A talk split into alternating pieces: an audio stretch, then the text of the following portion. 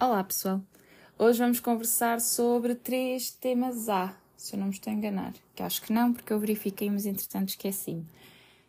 Que são a endocardite infecciosa, o choque cético e a sepsis e a febre, neste caso no adulto. Não há muito a dizer, vai ser rápido. Beijinhos! A endocardite infecciosa como o nome indica, é uma infecção do endocárdio, mas que tem tropismo para as válvulas, nomeadamente a válvula mitral, é a que costuma ser mais afetada. E em termos característicos, vai haver uma vegetação, ou seja, é basicamente uma massa que pode ter dimensões variáveis e que é constituída por microorganismos, plaquetas e células inflamatórias, e a endocardite pode ser classificada de várias formas. Pode ser classificada relativamente à intensidade, relativamente à válvula envolvida e relativamente ao hospedeiro. O que é que eu quero dizer com isto? A endocardite pode ser aguda, quando, por exemplo, tem uma progressão rápida e fulminante dias a semanas.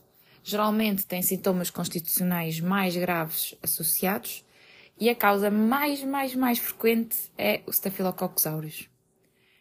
Ou então, a endocardite pode ser subaguda, que é aquelas endocardites têm mais um início insidioso, demoram mais semanas a meses, e neste caso, o microorganismo mais comum é o Strept, Streptococcus viridans. Quanto à parte da válvula envolvida, nós não nos estamos a referir à localização, mas sim a se a válvula é nativa, ou seja, é do próprio doente, ou então se já é uma válvula protésica. Porquê? Porque uh, as válvulas protésicas, uma válvula nativa lesada ou uma válvula protésica tem maior risco de desenvolver endocardite. E então, se esta endocardite tiver um início precoce, numa válvula protésica é mais provável tratar-se do Staphyloepidermidis, que é, ou então coagulose negativo, também pode ser chamado. Ou, menos frequente, o aureus. Uh, se tiver início tardio, é mais o Streptococcus ou o Staphylo aureus. Quanto ao hospedeiro, há um fator de risco importante que são os utilizadores, um bocado gaga, utilizadores de drogas endovenosas, pelas várias razões, e habitualmente o microorganismo envolvido é o Staphylo aureus. Neste caso em específico, é mais vezes a válvula tricuspide afetada e por isso Pneumonias, êmbolos pulmonares céticos são frequentes e podem ter uma coisa que é um aneurisma micotótico da artéria pulmonar. E consegui dizer micotótico de uma vez. Ou então, pensem, sem pensarmos nos utilizadores de drogas endovenosas, pensarmos também nos doentes que estão internados na endocardite nosocomial, doentes que fazem procedimentos invasivos. Um, já estive a falar de micro-organismos, mas em termos etiológicos da endocardite, temos o Staphyloaureus, que é a causa mais frequente de endocardite aguda em todos os grupos, incluindo utilizador de drogas endovenosas, doentes com válvulas protésicas, portadores de dispositivos, ou seja, sempre que o doente tem no corpo alguma coisa que não é suposto, aumenta o risco para endocardite. E o Staphylo, como nós sabemos, o aureus tem origem cutânea. Depois também temos o Staphylococcus epidermidis, também tem origem cutânea, epidermidis, e está muitas vezes associado, por exemplo, a catéteres venosos. É frequente em doentes com válvulas protésicas eh, precoces ou também os dispositivos intracardíacos. Depois temos o Streptococcus viridans, que está na cavidade oral, ou seja, está mais associada a procedimentos dentários, e é a causa mais frequente de endocardite subaguda, ou seja, aquela endocardite que demora semanas a meses. E sobretudo, ocorre sobretudo em válvulas danificadas ou protésicas. O, em, o Septococcus galolíticos é gastrointestinal e tem uma associação a pólipos e a cancro coloretal. Por isso, é obrigatório fazermos uma colonoscopia a todos os doentes depois de tratarmos a endocardite. O enterococcus, principalmente fecalis, pode ter origem gastrointestinal ou geniturinária e está frequentemente associada a multiresistência. É uma causa frequente de hum, infecção urinária nosocomial. E depois, por último e menos frequente, temos os gram-negativos, podem ter origem nas vias respiratórias superiores na orofaringe e geralmente estão associados a má higiene oral ou a infecções periodontais. E os fungos, a Candida os aspergilos, que são específicos de um conjunto de doentes, imunodeprimidos, portadores de catetas venosos centrais, hemodializados, ou seja, doentes mais frágeis. Em termos de clínica, sempre que o doente tem uma febre com um sopro de novo, até prova em contrário, é uma endocardite infecciosa. A clínica nós vamos dividir em sintomas constitucionais, manifestações cardíacas, fenómenos vasculares e fenómenos imunológicos porque são as várias aspectos desta doença. Em termos de sintomas constitucionais, o básico e típico, febre é o sintoma mais importante, arrepios, anorexia, mal-estar, perda ponderal, pode haver cefaleias, pode haver artralgias, pode haver mialgias, pode haver uma data de coisas. É, são os sintomas constitucionais típicos. Em termos de manifestações cardíacas, geralmente, com muita, muita frequência, há um sopro de novo ou então, uma alteração de um sopro pré-existente. Pode ser mitral, tricúspide ou aórtico. Uh, os doentes podem apresentar sintomas de insuficiência cardíaca, por exemplo, devido à insuficiência valvular, e podem apresentar arritmias com BAVs.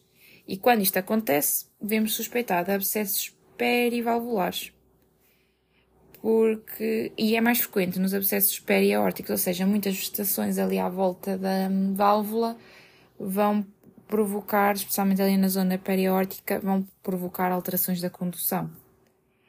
Passando para os fenómenos vasculares, o que é acontece? Estamos a falar de uma infecção e vão haver microêmbolos bacterianos. Vai haver oclusão. Por isso, vai haver, pode haver embolias arteriais major, AVC, nos rins, no baço, infarto pulmonar cético, principalmente na endocardite direita, ou seja, nos utilizadores de drogas endovenosas, não costuma ter manifestações periféricas, o tal aneurisma infeccioso, hemorragia intracraniana, hemorragias conjuntivais, as lesões de Janeway, que são máculas eritematosas não dolorosas nas palmas e nas plantas, e as hemorragias submundiais. Quanto aos fenómenos imunológicos, e por último, para fechar a clínica, os fenómenos imunológicos basicamente devem-se à precipitação de imunocomplexos. E a glomerulonefrite, os nódulos de Osler, que esses sim são nódulos dolorosos nas polpas dos dedos das mãos e dos pés, e as manchas de Roth são hemorragias retinianas. E tendo em conta todos estes aspectos desta doença, é fácil perceber que pode haver complicações cardíacas, neurológicas, complicações devido aos embolos céticos, infecções metastáticas, como é o caso da osteomielite vertebral, artrite cética, até mesmo um abscesso do psoas, e devido a uma reação imunossistémica, a própria glomerulonefrite. Diagnóstico.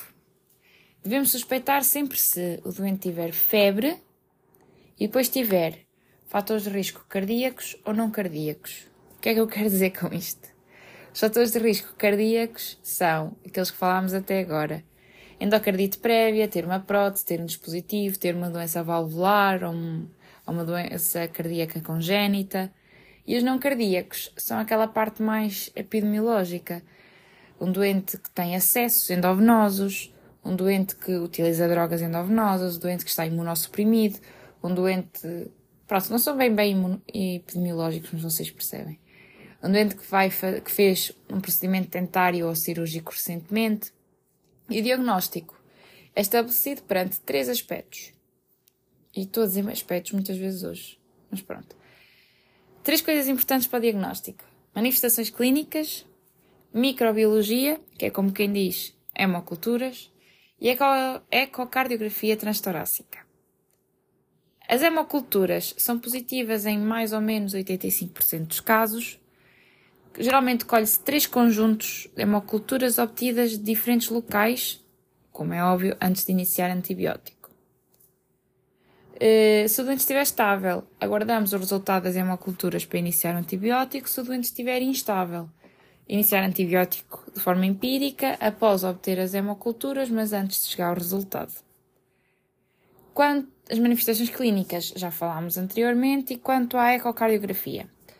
Se há suspeita de endocardite endovenosa, a primeira coisa, o primeiro exame a fazer sempre, deste aspecto, deste lado dos exames, é uh, o ecocardiograma transtorácico. Sempre. Mesmo que o doente tiver, tivemos uma suspeição muito alta para PNA e, e como está nas guidelines, temos que fazer sempre primeiro uma ecocardiografia transtorácica. Se esta for positiva, ou seja, se se vir uma vegetação, se se vir um abscesso, se se vir a deiscência da prótese, faz sim um transesofágico para confirmar. Se for negativo, aí temos que jogar com, os, com a nossa suspeição. Se o doente tiver baixa suspeição de endocardite, paramos a investigação. Se o doente tiver alta suspeição de endocardite, fazemos um transesofágico.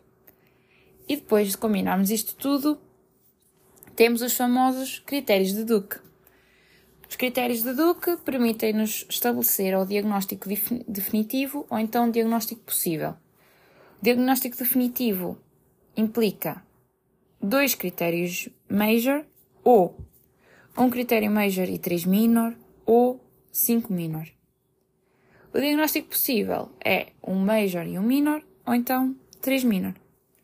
O que é isto de critérios major e critérios minor? Critérios major são hemoculturas positivas, um bocado óbvio, ecocardiografia positiva, same, e no terceiro, insuficiência valvular de novo. Também, se pensarmos um bocadinho, chegamos lá. O agravamento do sopro prévio não é suficiente, tem que haver mesmo uma insuficiência valvular de novo.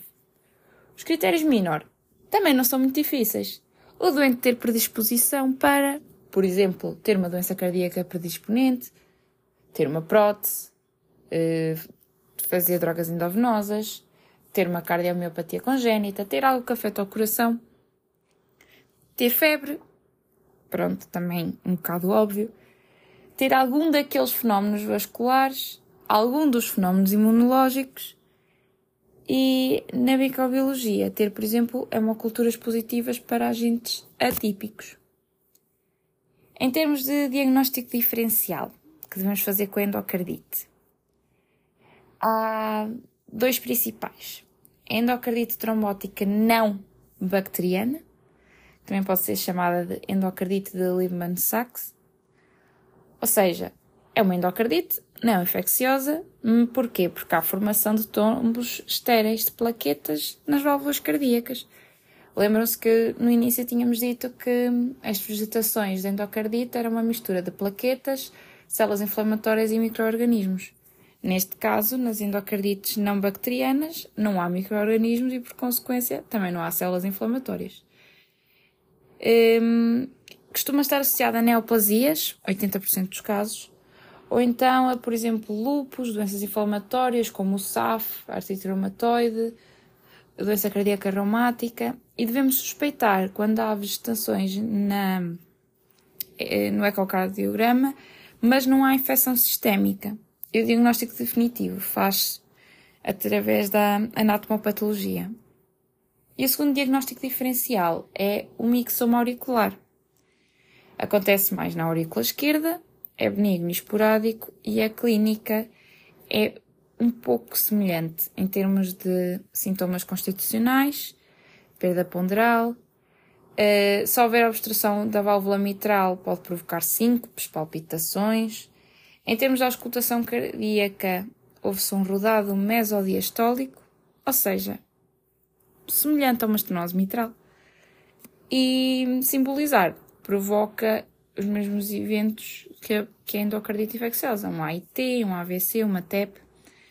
No ecocardiograma vê-se uma massa pediculada na hum, aurícula esquerda e o tratamento é cirúrgico, como qualquer tumor benigno. Como é que nós tratamos a endocardite? Se for de válvula nativa, vancomicina endovenosa ou ampicilina mais flucloxacilina. O que é que é importante? Devemos descobrir os staphylococcus, incluindo o meticilina resistente, os streptococcus e o enterococcus. E fazemos de via parentérica duas a seis semanas. Se for de uma válvula protésica, via parentérica, fazemos vancomicina, gentamicina e rifampicina. Em termos profiláticos, como é que nós fazemos a profilaxia?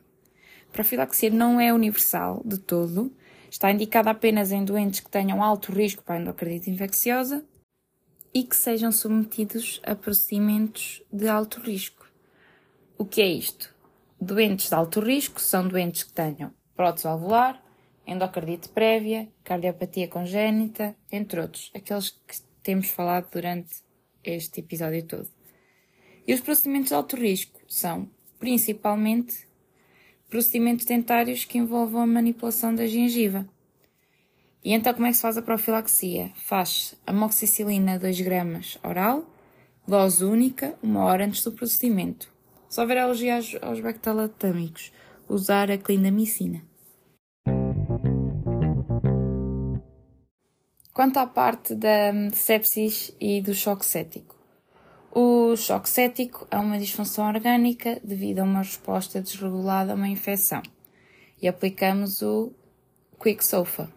Se tiver maior ou igual que 2 pontos, quer dizer que tem pior prognóstico, devemos avaliar a disfunção orgânica. Ou seja, Quick SOFA tem a frequência respiratória maior ou igual que 22 ciclos por minuto? Tem alteração do estado de consciência? Tem a sistólica inferior a 100 mm de mercúrio? Se, se, a resposta é positiva para dois ou mais, temos que avaliar a disfunção orgânica, agora sim, com o SOFA, com a versão que não é quick. E se houver um aumento de pelo menos dois pontos, sim, o doente tem disfunção orgânica, sim, o doente tem sepsis, temos que começar ressuscitação com fluidos. O que é, que é o SOFA? SOFA tem em conta, tem muitos critérios, nós estes não precisamos de saber em específico valores, precisamos de saber é que avalia os sistemas, avalia a respiração, avalia a coagulação, avalia o fígado, avalia a coagulação plaquetas e avalia o fígado bilirrubina. Um, avalia o sistema cardiovascular, avalia o sistema nervoso central com o Glasgow, avalia a função renal. E então, se o doente tiver pelo menos dois pontos, é sepsis, iniciamos ressuscitação com fluidos, com cristalóides, 20 a 30 ml por quilo, em 15 a 30 minutos, ou seja, damos muito fluidos. No caso do doente necessitar de vasopressores para manter a pressão arterial média maior ou igual que 65 e tiver lactatos maior, igual que, maior que 2, quer dizer que o doente está em choque cético. Uh, os vasopressores de primeira linha é a noradrenalina. Quais são as principais causas? Primeira, pneumonia, depois infecções intraabdominais e, por último, infecções uh, do trato urinário. Em termos de manifestações clínicas, estes doentes geralmente estão hemodinamicamente instáveis, portanto, hipotensão, taquicardia, têm febre, porque é infecção, e têm a clínica específica da fonte infecciosa, se a pneumonia tem tosse e dispneia, se tiverem uma ferida cirúrgica vão ter dor e vão ter pus nessa ferida. Eh, estão hipotensos, como já tinha dito, podem ter febre ou hipotermia, eh, taquicárdicos, taquipneicos e têm sinais de hipoperfusão orgânica. Tem, por exemplo, a pele quente no início da sepsis, que evolui para a pele fria no choque, porque há a redistribuição do fluido sanguíneo para os órgãos vitais diminuição da perfusão capilar, de cianose, pele marmoreada, alterações do estado de consciência, oligúria. E em termos de alterações laboratoriais, leucocitose, porque infecção, aumento da PCR por causa da mesma coisa, e depois geralmente apresentam hiperglicemia, hipoxémia, oligúria, lesão renal aguda, aumento da CK, alterações das provas de coagulação, trombocitopenia, aumento da bilirrubina, podem ter uma insuficiência adrenal, um síndrome de doença não tiroideia hiperlactacidemia, que é um sinal de mau prognóstico, e o aumento da proxalcitina porque infecção bacteriana. Como é que nós fazemos a avaliação imediata e o tratamento? As prioridades aqui é ABCD, ou seja, assegurar a via aérea e corrigir a hipoxémia. Devemos colocar acessos venosos para podermos administrar os fluidos e a antibioterapia. Devemos, ou seja, começamos de forma estruturada, que está a ficar um bocado confuso.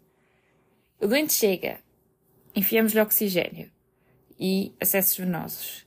E então arrancamos com a fluidoterapia, 30 ml por quilo de cristalóides. E o Bill gosta sempre de vir fazer um cameo. Um, fluidoterapia agressiva em bolos, cristalóides para dentro. Depois, antibioterapia empírica, iniciada na primeira hora de preferência. E por último, colher produtos para análises, mas que não atrase fluidos nem antibioterapia. Uh, fazer hemograma, fazer bioquímica, provas de calculação, ver os lactatos, gasimetria uh, hemoculturas de pelo menos dois locais e sempre antes de iniciar o antibiótico. Portanto, tem que ser tudo a correr, porque a ideia é começarmos o antibiótico na primeira hora. Quanto à febre, aqui no adulto não há muito a dizer. Uh, sabemos que a febre é a elevação da temperatura corporal acima da variação diária e que é regulada pelo hipotálamo, ou seja, o doente vai ter pele fria com vasoconstrição, e aqui tratamos com antipiréticos. No entanto, há hipertermia, que é um aumento descontrolado da temperatura, mas não há alteração do centro termorregulador no hipotálamo, por isso o doente vai estar quente e seco. E os antipiréticos não funcionam, por isso tratamos com meios físicos. Tentamos diminuir a temperatura com banho, com imersões, com cobertores de refrigeração. Uh, há também a hiperpirexia, que é quando a febre é muito alta, acima de 41 graus e meio, e pode ocorrer em infecções graves, em hemorragias do sistema nervoso central, e esta também se trata com antipiréticos. Vários padrões de febre, a febre terceira, a febre quarta, a febre recorrente, febre de pele Epstein, não sei se lembram, do linfoma Hodgkin, uh, a febre ondulante da brucelose, a febre bifásica do dengue e já agora a terceira malária pelo Vivax ou pelo oval é a febre a cada 48 horas e a quarta é a cada 72 horas e é geralmente pelo plasmodium malária. Uh, e por último, para não durar muito, a febre de origem desconhecida, que é basicamente uma febre que nós não sabemos de onde é que vem, que é quando o doente tem durante pelo menos 3 semanas febre acima de 38,3. Geralmente ou é uma infecção que nós não estamos a perceber, ou uma manaplasia. As próprias doenças do tecido conjuntivo podem condicionar e abordamos como qualquer situação de origem desconhecida. Fazemos uma história clínica boa, um exame objetivo bom, reavaliamos frequentemente o doente e fazemos uma catrefada de exames complementares de diagnóstico para tentar perceber de onde é que aquilo vem. Quanto ao golpe de calor e à insolação, uh, o golpe de calor está relacionado com o esforço e deve-se, por exemplo, à atividade extenuante em tempo quente e úmido. A insolação, pelo, ao contrário, não é relacionada com o esforço. Em ambos os casos, a temperatura corporal sobe acima dos 40 graus imediatamente após colapso e há disfunção do sistema nervoso central, ou seja, alteração do estado de consciência, e há lesão do órgão-alvo ou tecido adicional insuficiência hepática, insuficiência renal, uh, coagulação intra, intravascular disseminada. O que é que fazemos?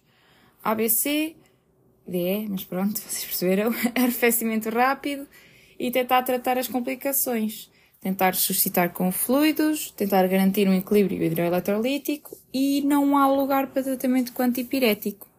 E era isto.